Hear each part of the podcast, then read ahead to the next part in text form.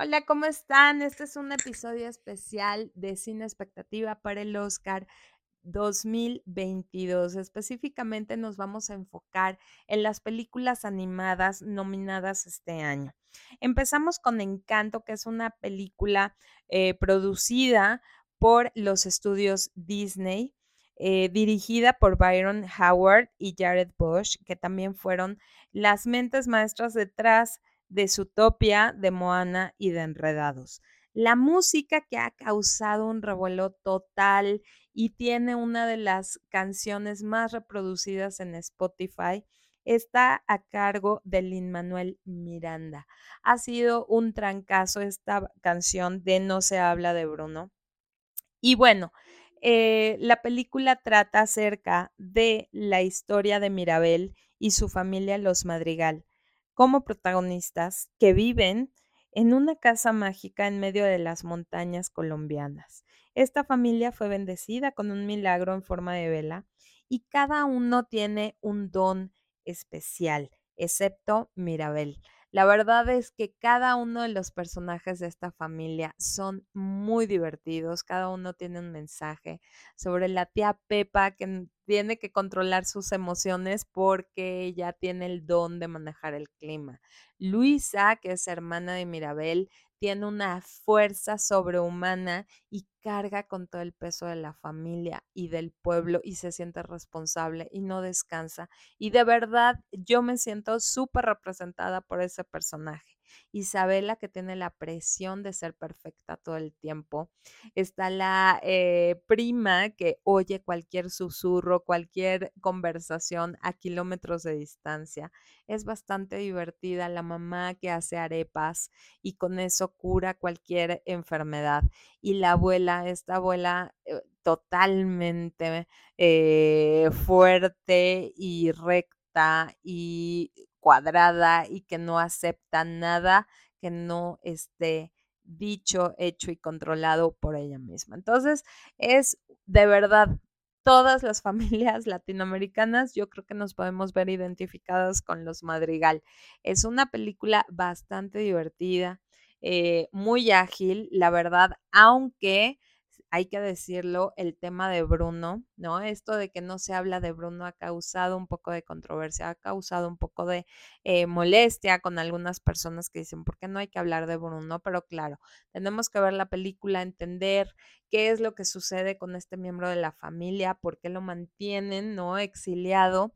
Y la verdad es que al final eh, es maravilloso ver el mensaje de unión, de reconciliación, de aceptarse tal como somos, de aceptar las diferencias y de reconocer que todos somos especiales con dones o sin dones.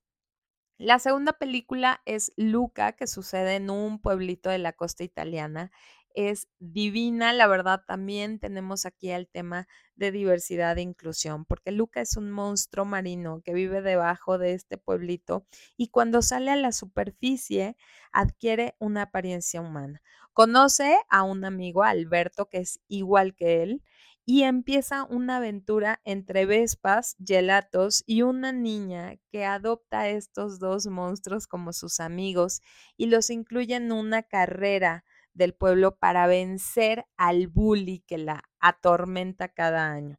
La verdad es que eh, aquí coinciden con el tema de Bruno porque cuando uno de los protagonistas se siente con miedo, se siente inseguro, él hace la declaración, silencio, Bruno. Y entonces de esta manera calla todos estos miedos o todas estas ansiedades que llega a sentir. Es una película hermosa visualmente, una, eh, está ubicada en los 60, entonces tiene este, estos, estas eh, canciones también antiguas y todo este look bastante vintage. Me encantó, de verdad se los recomiendo. Y la tercera película eh, que está nominada por el estudio, por los Oscars al estudio Disney es Raya y el último dragón. Y aquí la verdad es que me gana también muchísimo porque el director es Carlos López Estrada, es mexicano, hijo de Carla Estrada, esta productora de telenovelas, y de Don Hall, que ganó el Oscar por grandes héroes.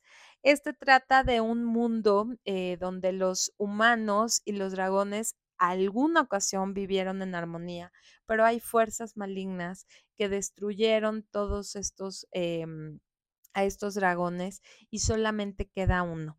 Y Raya toma esta aventura, toma esta responsabilidad de ir a buscar a Sisu, que es el último dragón, para poder salvar a su aldea y también unir a los demás pueblos que se eh, dividieron y que están en contra, ¿no? Están con esta tensión, no en guerra, pero sí están divididos. Entonces busca unirlos y la verdad, igual volvemos al mismo, es maravilloso el mensaje de trabajo en equipo, de em, armonía, de buscar el bien de la mayoría, el bien común, eh, sacrificándose también eh, pues ella misma, ¿no? Y, no importa, ella eh, cree en los demás, aunque le han quedado mal, aunque la han traicionado, ella vuelve a creer y es un mensaje súper poderoso. Esta es la primera película animada de Disney en la que las protagonistas son mujeres, no son princesas, son guerreras y eh, pues personajes femeninos muy poderosos, muy fuertes y empoderados. Me encantó. La eh, propuesta eh, de Netflix este año de película animada es La familia Mitchell contra las máquinas. Y les debo decir que no tienen una idea cómo reí al ver esta película por las canciones, por la temática, por los chistes que se avientan. La verdad es que está maravillosa. La clasificación es Parental Guidance, es PG. Una amiga me dijo, oye, siempre eh, creí que PG significaba público general y no, es que está hecha para niños, pero recomiendan que los acompañe un adulto también para hablar de los temas que ven en pantallas. El director Michael Rianda tiene bastante eh, trabajo eh, como caricaturista, guionista y productor de Gravity Falls. Y esta película de la familia Mitchell contra las máquinas es cuando mm, sucede un apocalipsis robot y pone un freno al viaje por carretera que están realizando los Mitchell y depende de ellos salvar a la humanidad, porque hay una rebelión de robots y entonces ellos pueden ayudar a salvar a la humanidad. Está increíble, la verdad es que muestra un poco de tensión, me recuerda a la película de Red en este aspecto, porque aquí es eh, la relación muy tensa y muy conflictiva de un padre con su hija que está a punto de irse a estudiar a la universidad. El padre no entiende eh, lo que hace su hija, tiene mucho miedo, no cree que tenga éxito y entonces esto crea una relación bastante complicada. Eh, Maya Rudolph es el personaje de la mamá, es maravillosa, es una eh, maestra de, de kinder y de verdad siempre trata de mediar la situación entre padre e hija, a veces lo consigue, a veces no. Y hay un hermanito eh, pequeño que ama los dinosaurios y tiene un luto, está de luto porque se va su hermana, que también es una de eh, su mejor amiga. Está muy, muy divertida, las voces en inglés muy bien. La villana del cuento es Olivia Colman, que bueno, ha tenido unos años maravillosos, ganadora del Oscar, nominada en esta ocasión también por La hija oscura. Entonces, de verdad, les recomiendo que se den la oportunidad de ver esta película, La familia Mitchell contra las máquinas. Ganó el premio de los críticos a mejor película animada. Venció a Encanto, venció a Luca, venció a Raya y el Dragón y se lo llevó. La verdad es que sí tiene buenas posibilidades de ganar este año el Oscar, esta película que pueden ver en Netflix. Y por último tenemos Flea, que es un documental animado. Esta película está nominada a tres categorías, mejor película animada, mejor largometraje documental y mejor película extranjera. Tiene clasificación para mayores de 13 años y trata sobre un refugiado afgano residente en Dinamarca que acepta contar su historia personal con la condición de que no se revele su identidad. Para lograrlo, el director empleó esta técnica de animación para proteger a su protagonista. Entonces es una película eh, documental, es una historia verdadera solamente que tratada por el estilo de animación. Eh, algunos de los productores ejecutivos, ustedes los conocen muy bien, es Riz Ahmed, que fue protagonista de la película Sound of Metal, que estuvo nominada también el año pasado y ganó mejor edición de sonido por un grupo de mexicanos. Tres mexicanos se llevaron el Oscar a mejor edición el año pasado.